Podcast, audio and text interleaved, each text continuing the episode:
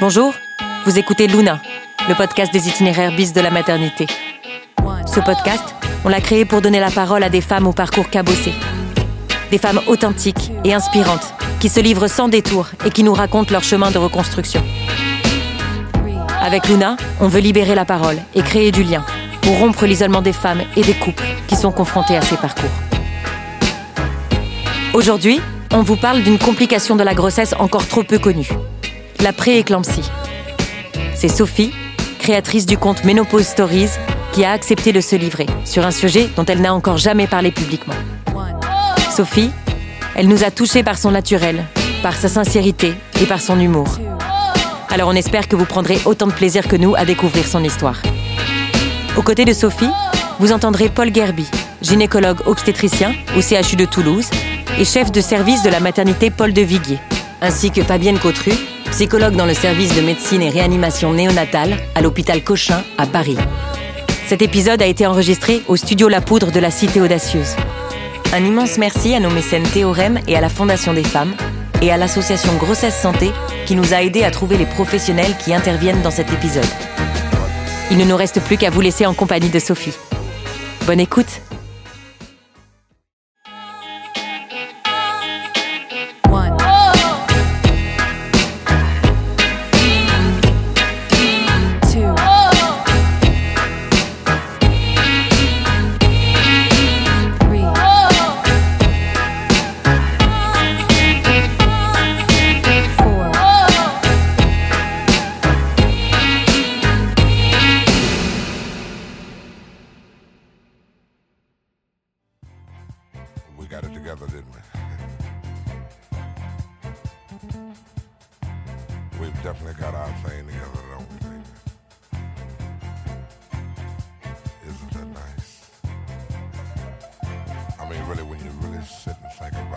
Quand j'ai eu 36 ans, j'ai rencontré mon mari, euh, Eric. Et quand je l'ai rencontré, euh, ça a été clair, mais très très vite, que euh, en fait, on, serait ensemble et qu'on fonderait une famille.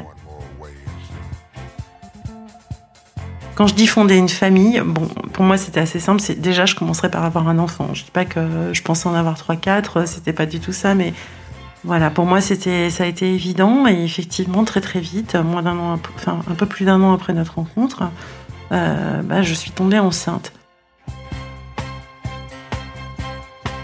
J'avais à peine un jour de retard que je savais déjà que j'étais enceinte et j'étais persuadée que j'étais enceinte d'un garçon. Donc résultat des courses, euh, un mercredi, je me rappelle euh, vers 11h, je vais chez l'esthéticienne pour me faire épiler. Et puis je parle avec elle et je lui dis, je sais pas, mais je pense que je suis enceinte. Elle me dit, ah bah tant mieux, ça serait génial et tout. Je passe par la pharmacie pour faire les tests de grossesse. Et là, je me suis dit, bon, euh, je vais en acheter deux parce qu'avec ma chance, je vais pas réussir à faire le premier. Donc effectivement, le premier, je le foire littéralement. Comment c'est possible de foirer un test de grossesse? Je sais pas. Mais je le foire. Et je fais le deuxième, que je pose donc délicatement sur le rebord du lavabo, et le téléphone sonne. Bon, il faut savoir que je suis une pipelette euh, en, puissance, donc je réponds au téléphone, je m'installe dans le bureau et j'oublie carrément le test de grossesse.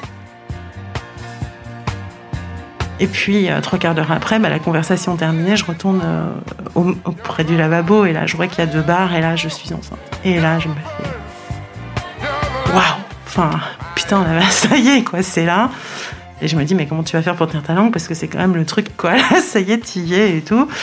Et puis, en fait, euh, je pars à la pharma de nouveau. Je vais acheter un petit biberon. Je mets le test de grossesse à l'intérieur. Genre, le truc, mais complètement scénarisé. Et puis, euh, l'après-midi se passe. J'en peux plus. Je suis vraiment carrément euh, comme ça. Et puis, euh, et puis euh, à la fin de la journée, en fait, on a rendez-vous pour visiter un appartement parce qu'on était dans l'expectative déjà de déménager parce qu'on voulait, euh, on voulait euh, créer une famille quoi. Donc euh, c'était le truc. On visite l'appartement et l'appartement se trouve en face d'une crèche. Donc quand on descend en face de la crèche, j'offre mon, petit cadeau à, mon chéri et voilà, je lui annonce que ça y est, c'est parti, euh, on attend un bébé. On était enceinte quoi. On était enceinte. Et là, il se passe un autre truc, c'est qu'au bout des trois mois, je commence à me trouver mes canonissimes. Donc, euh, j'ai vraiment kiffé ma grossesse. Le corps euh, s'épanouissait, mais plus le corps s'épanouissait, plus j'étais mais en joie maximum. J'ai claqué un fric en lingerie incroyable. Dès qu'il y avait un miroir, une glace partout dans la rue, je me matais, j'étais la plus belle du monde. C'était euh, l'apothéose aussi. Et j'ai eu donc cette grossesse épanouie.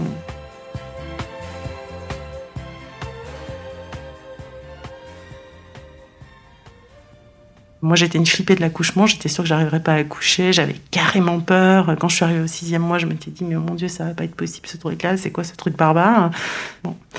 Donc du coup, je dis bon bah ok, moi je veux une maternité où euh, il y a un centre de néonat. Je veux pas aller en clinique. Je veux vraiment être sûre que si jamais il se passe quelque chose, euh, on puisse avoir tout ce qu'il faut pour pouvoir euh, nous sortir de là. Bien m'en a pris. Ce qui s'est passé à, à ce moment-là, je me souviens, c'est au mois d'avril, canicule totale. Il faisait 30 degrés au mois d'avril. Après, ça a été pourri l'été, mais le mois d'avril, c'était l'été, mois d'avril. Je commence à gonfler, mais alors bibendum premier. Donc moi, je me suis dit, comme je suis une gourmande pas possible, je fais de la rétention d'eau, ça doit être normal. Je prends des Birkenstock avec euh, une pointure et demie en plus. Les bagues, évidemment, je peux plus rentrer dedans. Euh, Les jambes, c'était éléphantesque, et donc c'était surtout le bas. J'étais vraiment gonflée du bas. Tout le monde rigole. donc on fait des photos avec moi qui pose avec mes jambes d'éléphant, etc. Parce que c'est plutôt marrant pour garder des souvenirs. Mais j'ai surtout quand même cette douleur au bas du dos, cette barre. Vraiment une barre. Là, je me dis, c'est, pas normal. Et comme je suis quelqu'un de très gourmand, je me suis dit, si ça se trouve, j'ai trop mangé. Mais pourtant, si, je me souviens que j'ai pas mangé beaucoup plus, euh, loin de là d'ailleurs. hein. Donc, euh, je gonfle beaucoup, je sais pas pourquoi. Ça me semble bizarre. D'autant que les premiers temps de la grossesse, tout avait été super bien maîtrisé. Euh, je veux dire, j'avais pris le poids tout à fait normal, voire un peu moins, donc tout était bien. Et là, d'un coup, c'est euh, exponentiel, alors que je sais que j'ai rien changé. Et puis personne s'affole plus que ça, quoi. Bon, de toute façon, c'est la grossesse, quoi.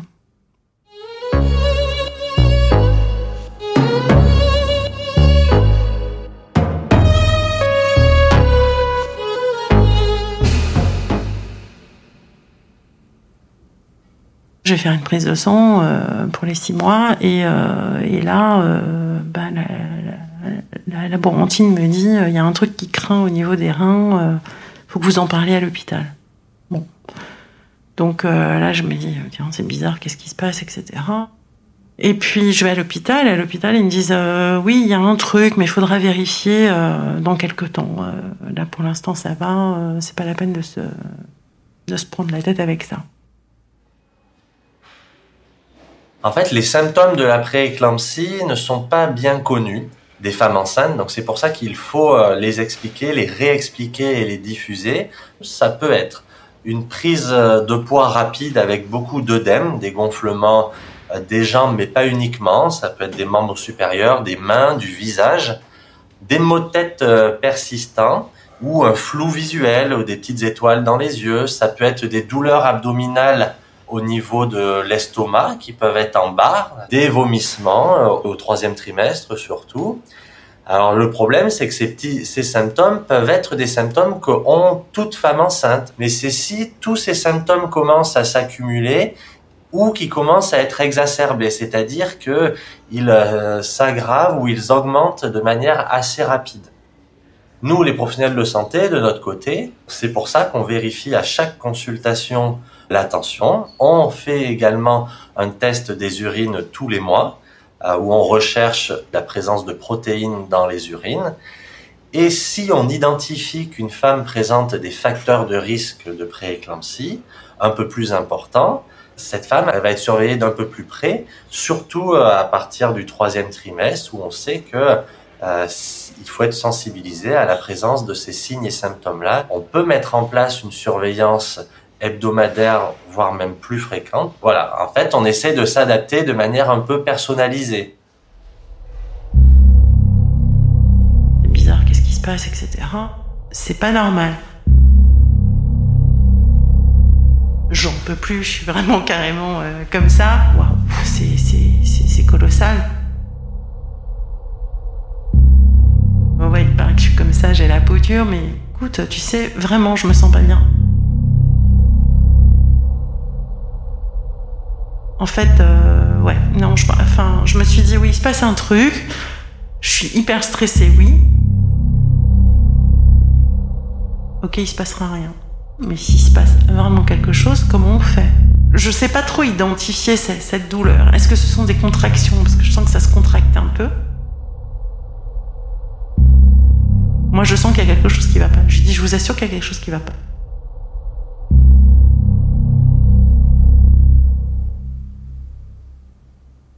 Je rentre au début du neuvième mois, le 14 mai, et puisque je devais accoucher le 13 juin. Donc le 14 mai, j'ai rendez-vous, euh, donc ça c'était assez épique, j'avais rendez-vous avec euh, l'anesthésiste pour faire le point sur la péridurale, etc., plus le rendez-vous sage-femme, etc., à l'hôpital Saint-Antoine. Et là, je dis, je ne me sens pas bien, j'ai mal au crâne, j'ai cette douleur, et surtout cette dame, effectivement, elle me pèse, elle m'a dit, ah oui, effectivement, vous avez pris 7 ou 8 kilos, c'est énorme. Et elle me dit, est-ce que vous avez changé quelque chose? Je dis, non, non, j'ai rien changé, mais je me sens pas bien. Et là, euh, elle me dit, bon, euh, euh, bon, bah écoutez, vous êtes très stressé, il faut vous détendre, etc. Euh, je lance un gros projet. Bon, bah écoutez, laissez votre projet de côté. Je lui explique que je suis à mon compte, que c'est impossible. Elle me dit, écoutez, essayez de vous détendre, ça ne peut être que ça.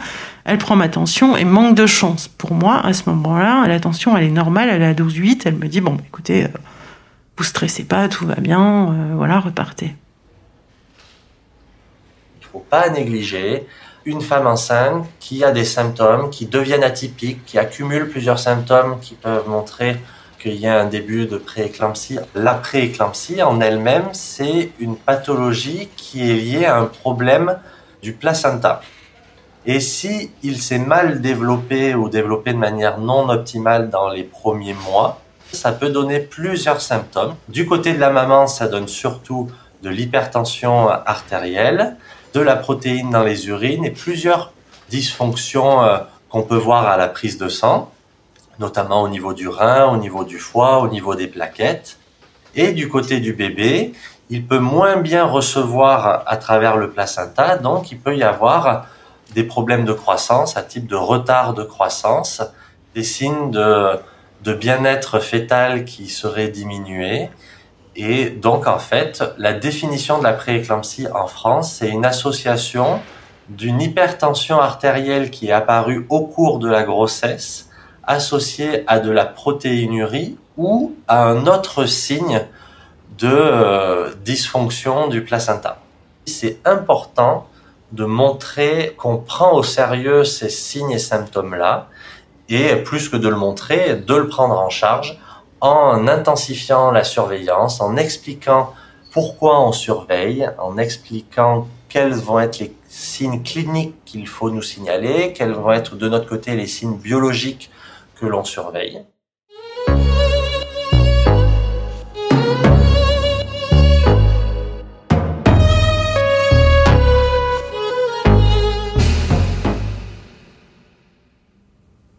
Qu'est-ce qui m'arrive précisément? Qu'est-ce qui se passe dans mon corps? J'aimerais bien que qu'on me prenne en charge et qu'on me dise bon maintenant ça suffit, on va à la mater. Et en fait, heureusement que Dominique l'a fait, donc cet ami médecin, et m'a dit bah, prends tes affaires et puis dans le meilleur des cas tu rentres à la maison. Donc on part avec le petit dossier et puis mon mari, bah, lui il est persuadé que cinq minutes après c'est bon, ça va être terminé et puis que je, je vais rentrer à la maison. Donc du coup on part, on arrive, on a de la chance, il n'y a personne aux urgences on est pris tout de suite. Et puis là, euh, bah la, femme qui me reçoit me repèse et j'ai repris du poids encore. Et là, d'abord, j'ai honte parce que je me dis, mais mon Dieu, mais je suis devenue énorme, mais qu'est-ce qui s'est passé euh, Enfin, je commence à pleurer. Et puis, elle prend ma tension, et là, j'étais à 15,9. Elle me fait, bon, ok, euh, alors je vous explique. là, ce qui va se passer, c'est que vous ressortirez pas de l'hôpital tant que vous n'aurez pas mis votre enfant au monde. Donc là, vous êtes au début du neuvième mois. Euh, bah, on ne sait pas quand vous allez accoucher, mais en tout cas, vous êtes rentré à deux. Donc avec votre mari, bah, vous sortirez à trois. Mais vous rentrez plus chez vous. En fait, souvent, quand on a une suspicion de prééclampsie, il y a un bilan qui est à faire à l'hôpital. La tension artérielle, elle doit être mesurée réellement au repos et la mesure doit être répétée. Donc c'est pour ça qu'on a besoin d'un petit peu de recul pour savoir s'il y a un début de prééclampsie ou non. Si il y a le diagnostic de prééclampsie qui est fait, la plupart du temps, la surveillance se fait, oui, en hospitalisation jusqu'à l'accouchement. Oh, c'est incroyable, ça y est, c'est mon premier jour de maternité, de congé maternité. J'ai droit à mon premier jour de congé maternité à l'hôpital, mais alors bravo, quoi, c'est impressionnant, je pensais pas, quoi, il me fallait vraiment ça pour, euh, pour y arriver. On vient me prendre l'attention très régulièrement, on vient me demander euh, si je, vais aux toilettes ou pas, comment ça se passe, si ça se bloque pas. On me demande aussi si j'ai des fourmillements, si je vois des lumières devant les yeux, des petites, euh, voilà, des papillons, beaucoup, beaucoup. Donc là, c'est comme ça le dimanche. Euh, donc dimanche soir. au fur et à mesure, moi je suis, je dans un lit aux urgences et puis je reste aux urgences et puis je vois les femmes qui viennent et qui arrivent en même temps aux urgences avec leurs histoires et puis qui défilent les unes après les autres et puis moi qui reste là, qui reste là, qui reste là, qui reste là. Je comprends que ouais, je vais m'installer, il n'y a, y a, pas de- a pas de chambre pour moi quoi. Donc euh, du coup j'attends.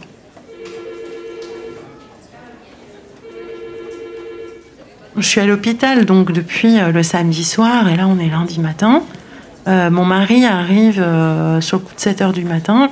Il m'amène le L avec mon Bolucci en, en couverture et puis un croissant ou deux. Et là je me dis bon bah ok KO. Enfin ok c'est cool.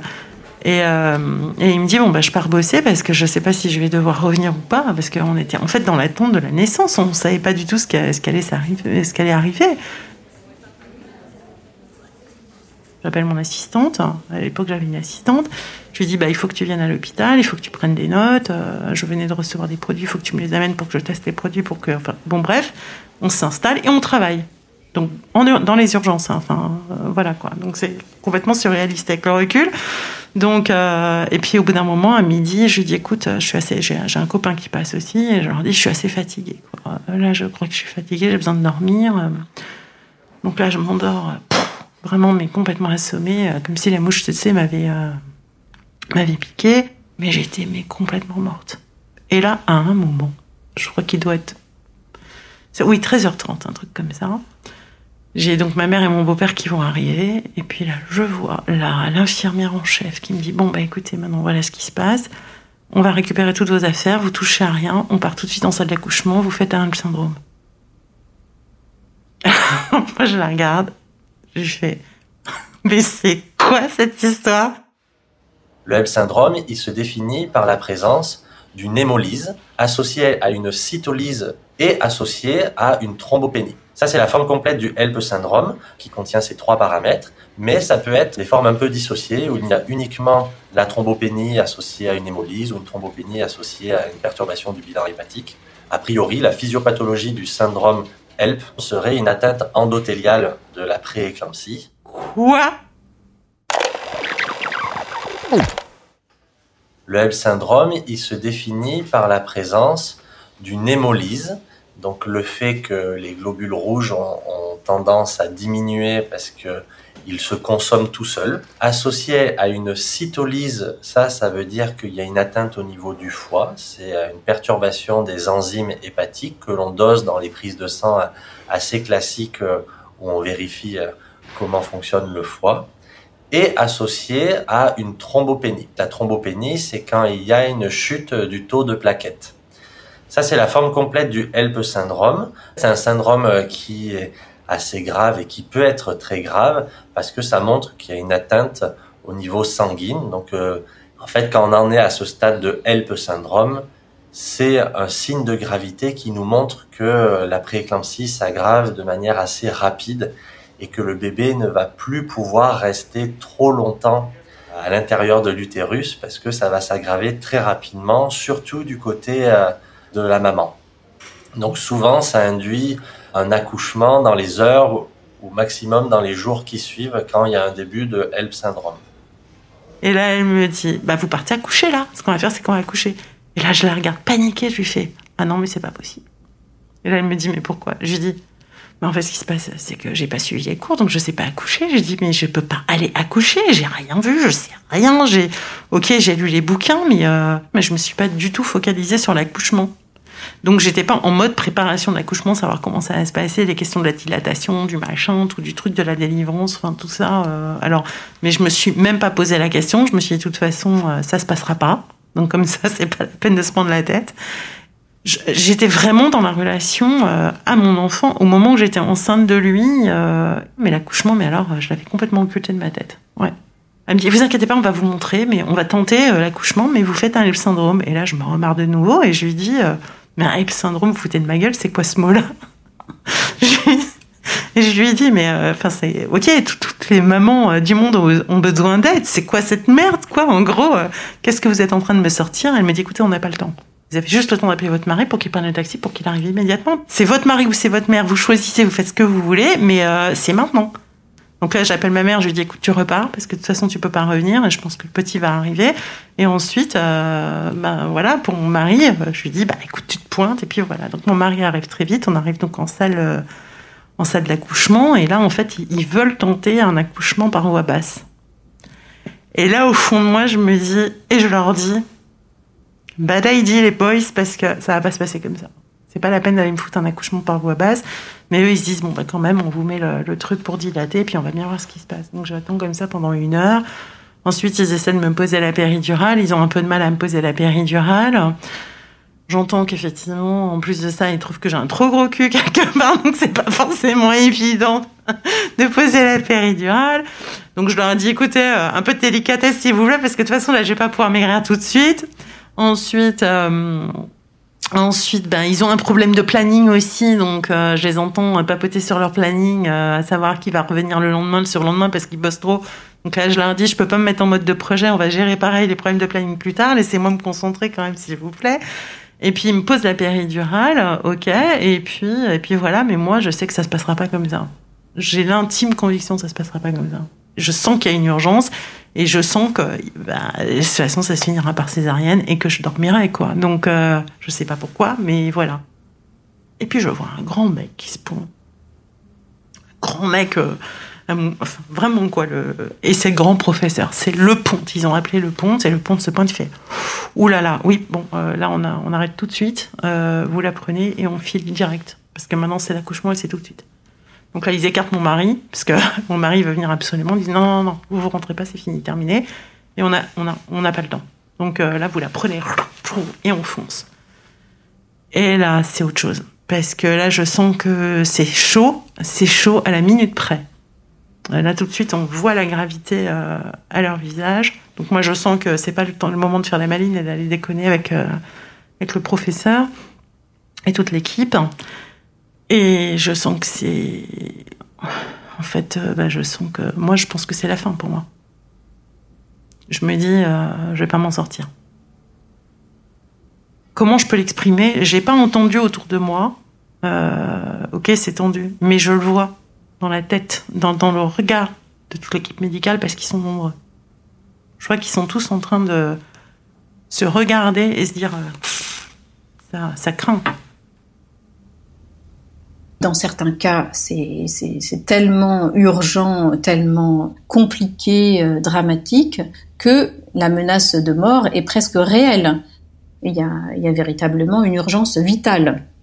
On parle d'ailleurs de césarienne pour sauvetage maternel. C'est bien ce qui fait traumatisme, c'est cette euh, peur de l'anéantissement, euh, de la mort, d'autant que les femmes sont en salle d'accouchement, ne pouvant pas s'échapper de la situation, donc elles peuvent éprouver vraiment ce, ce, sentiment de la mort imminente. Alors là, je me dis, bon, au cas où je m'en sorte pas, j'ai perdu mon père, je, je, prie mon père et je dis écoute, moi j'ai déconné parce que dans ma tête ce que je me dis c'est que c'est comme j'ai trop déconné, que j'ai trop bossé, que j'ai été trop stressée, que comme d'habitude j'ai pas ralenti, qu'en plus j'ai pas pris les cours d'accouchement, enfin je me fais la totale de la culpabilité judéo-chrétienne et de la mère euh, indigne qui déjà ne devrait pas avoir à son enfant, enfin bref. Enfin, ouais, qui, n'est pas digne d'avoir un enfant si elle n'a pas été capable de s'arrêter, de faire son congé maternité et tout. J'appelle mon père et je dis écoute, de toute façon, moi j'aurais vécu mon temps, mais mon fils il est pour rien. S'il y en a deux, il y en a un à sauver des deux, euh, sors-le de là, quoi. Mais moi, euh, tant pis. Et, et puis ils ouvrent. Et là, euh, je sens le scalpel un petit peu. Alors je leur fais, parce que je sais que c'est tendu, ils ont, ils ont le temps de rien. Donc je leur fais genre la petite élève, euh, désolée, mais en fait, je sens. Je, je suis pas anesthésiée là, ça marche pas. Parce que je suis très dure à l'anesthésie. Et là, ils me disent, bon, bah écoutez, vous inquiétez pas, on va vous endormir. Et je m'endors comme ça. Bah, est-ce que ça dure, je sais pas, même pas une minute, quoi. Donc je m'endors, et puis bah, mon fils naît. Euh, moi, je suis pas là. Euh, évidemment, hein, je dors. Euh, voilà.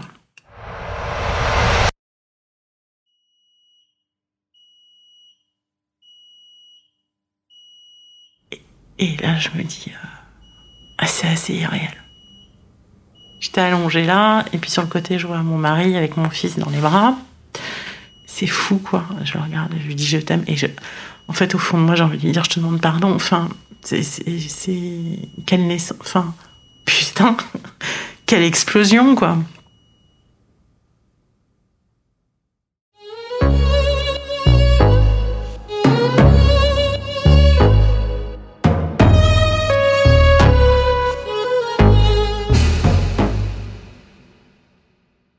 En fait, euh, j'ai ressenti que comme j'avais pas pris soin de, me préparer à cette naissance, j'entends par là euh, de faire les cours, euh, de prendre tout le temps que toutes les femmes prenaient, aller faire de l'autonomie, aller faire toutes ces choses-là, alors que je m'étais beaucoup occupée de lui, mais pas occupée de, de son arrivée à proprement parler, parce que j'étais persuadée que de toute façon je serais accompagnée, que tout le monde m'avait dit bah, c'est parce que vous êtes trop stressée, donc finalement quelque part on m'a pas écouté moi. Si on m'avait écouté moi, ça aurait été beaucoup mieux si j'avais été prise en charge en fait. Mais là, on m'avait pas du tout prise en charge. On a, mis ça sur le fait que voilà, comme je travaillais beaucoup trop, c'était sans doute à cause de ça que que j'étais stressée. Donc que tous les symptômes c'était dû à ça. Bah, en fait, je lui ai dit, je te demande pardon de, de trop travailler et de pas quelque part de pas avoir pris soin de, de, de toi quoi. J'ai eu l'impression de ne pas avoir fait ce qu'il fallait.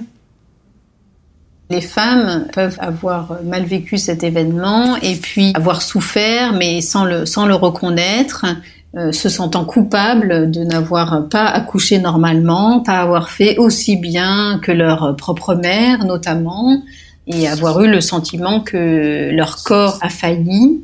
Ce qui fait qu'elles n'osent pas parler de, de cet événement qui est pourtant bien indépendant de leur volonté.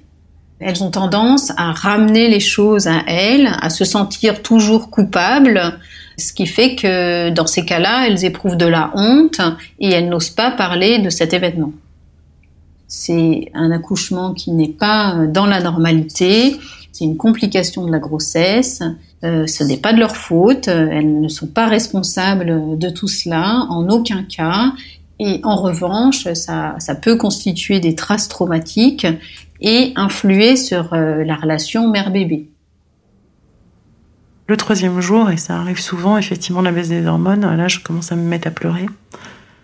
Euh, mais j'étais en monitoring à ce moment-là et je commence à me mettre à, craquer, quoi, en fait, à pleurer et à, me rendre compte, je crois, de ce qui s'est passé, en tout cas de ma peur. C'est-à-dire ma peur euh, s'exprime et je relâche.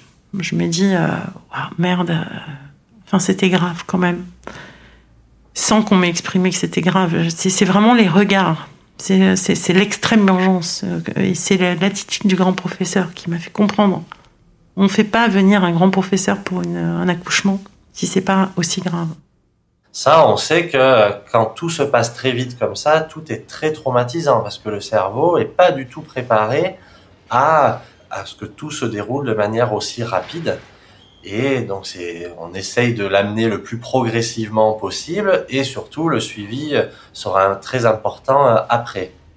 L'accouchement peut être vécu comme euh, traumatique parce que vécu en urgence, sans parole, sans geste, euh, auprès de, de, la patiente, au contraire, un affairement du corps médical autour de la patiente. Et celle-ci peut avoir eu le sentiment d'être complètement impuissante, de perdre le contrôle de son corps, d'être un petit peu spectatrice de son accouchement, spectatrice véritablement de, de ce qu'elle vit. Et c'est sûr que finalement, euh, pour les obstétriciens, l'accouchement s'est bien passé, la mère, le bébé sont en vie, on passe à autre chose, euh, tout va bien. Sauf qu'en fait, ce type d'accouchement laisse des traces traumatiques euh, pour la patiente et des séquelles dans l'après-coup qui, si elles ne sont pas travaillées avec un espace de parole, perdurent dans le temps. Dans notre service, nous avons fait le choix, euh, nous trois euh, psychologues, d'aller au-devant euh, des patientes qui sont en suite de couche parce que nous estimons qu'elles ne sont pas en mesure de formuler une demande d'aide.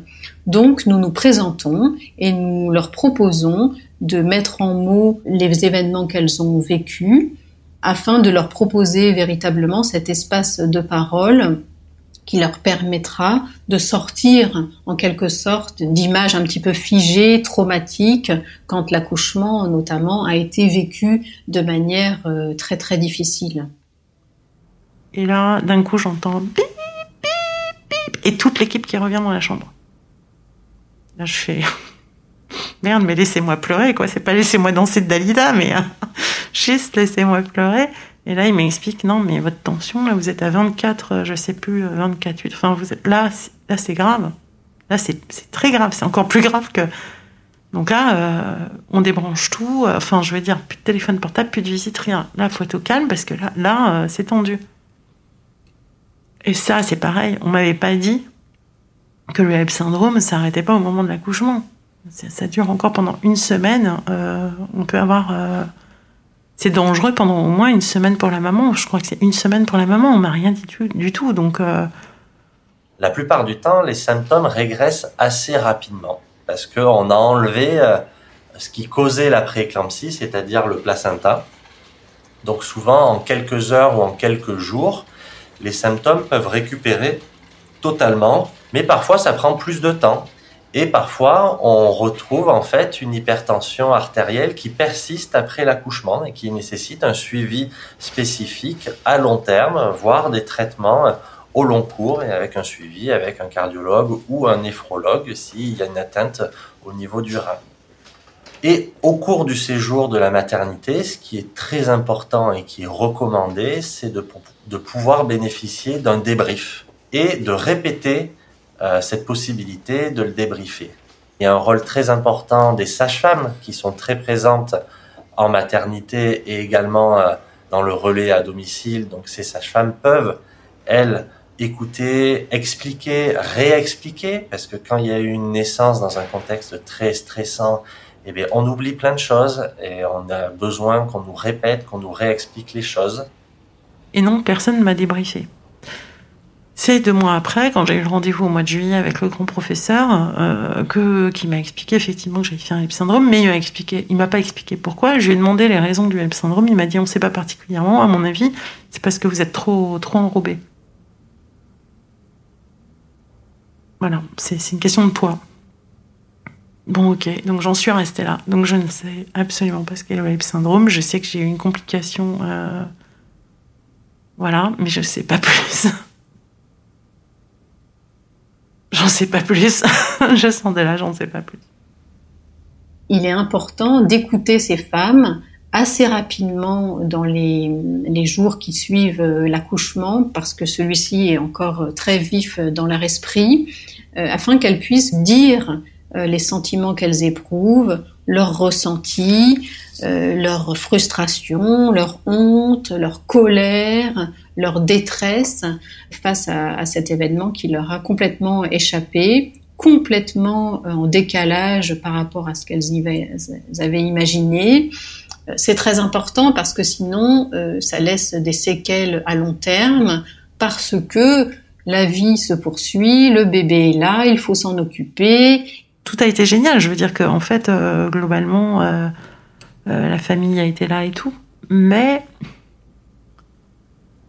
Moi, pas. Enfin, quelque part. tout a été super après pour Joseph qui a été pris en charge, mais, moi, pas. Ça, a été compliqué.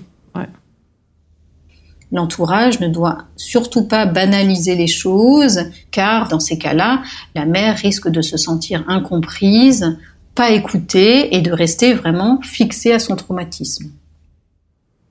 Parce que ça touche à quoi? À la vie, à la mort, à, la maternité, à ton droit ou pas à être mère, à ta capacité ou pas à être mère? Qu'est-ce que tu fais avec ton enfant? Comment tu le nourris? Est-ce que tu es à la hauteur? Est-ce que tu le mérites? Finalement, c'est un peu ça.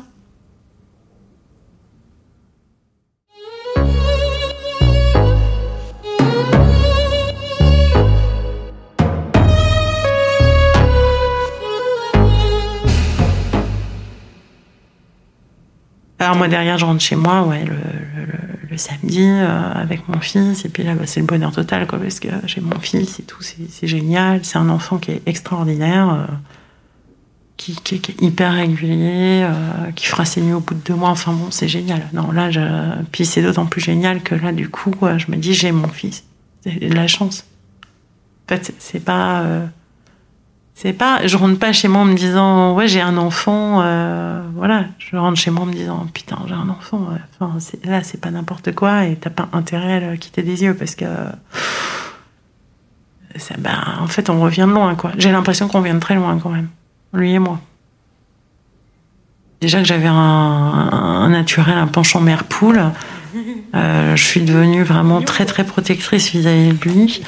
Euh, parce que je savais que j'avais beaucoup, beaucoup de chance de, de l'avoir eu. Je savais que j'en aurais pas d'autres derrière, finalement. Et voilà, c'était vraiment une chance. Je, nous- je nous ai sentis sortis des eaux, quoi, franchement. Donc, euh, il fallait absolument que tout aille au mieux pour lui. Enfin, je pense que ça a impacté le lien. J'ai un lien, euh, je me rends compte, beaucoup trop fusionnel. Parce que j'ai peur de le perdre. Enfin, tout simplement, c'est. Il y a un moment donné, quand tu, quand tu pars à accoucher en te disant euh, c'est lui ou c'est moi, et je préfère que ce soit moi qui meure, il y a la, notion du choix qui est quand même hyper forte. C'est alors c'est un amour inconditionnel, hein, parce que c'est sûr et certain que si moi je préfère mourir pour que mon fils soit en vie, c'est que je l'aime plus que même plus que moi et plus que tout au monde. Je m'étais dit, moi j'ai fait une partie de ma vie et lui il a tout à découvrir et voilà. Mais quand on part comme ça, ça laisse un lien euh, extrêmement fort. D'ailleurs, on a beaucoup de mal à se séparer, c'est compliqué.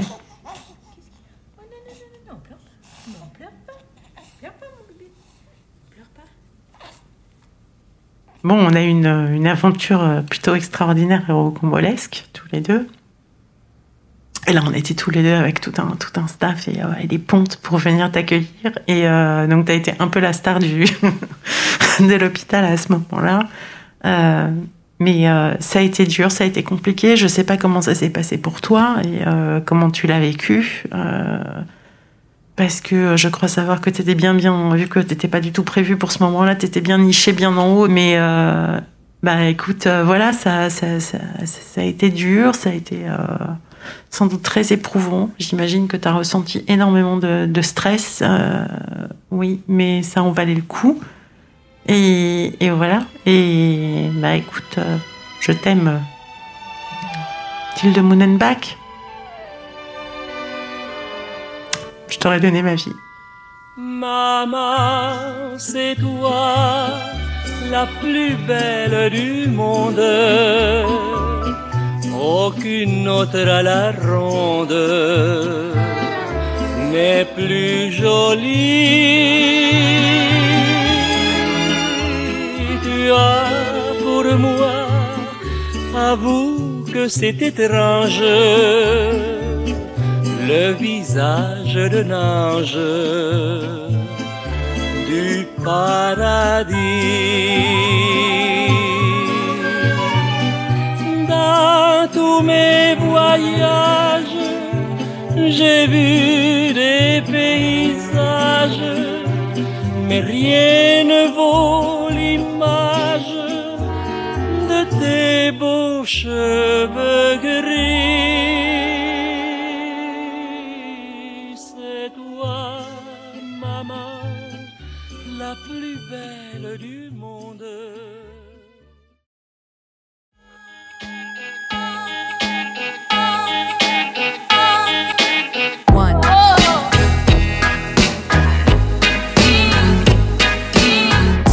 Cet épisode a été réalisé par Anna et Fanny de Fonréo. Le design sonore et le mixage sont de Raphaël Auclair au studio Arigato. La musique est d'Arigato Masai. Vous pouvez retrouver tous les détails de cet épisode sur nos comptes Facebook et Instagram Luna Podcast. Si vous aimez Luna, n'hésitez pas à partager, noter et commenter notre podcast sur toutes les plateformes d'écoute. Merci et à très bientôt.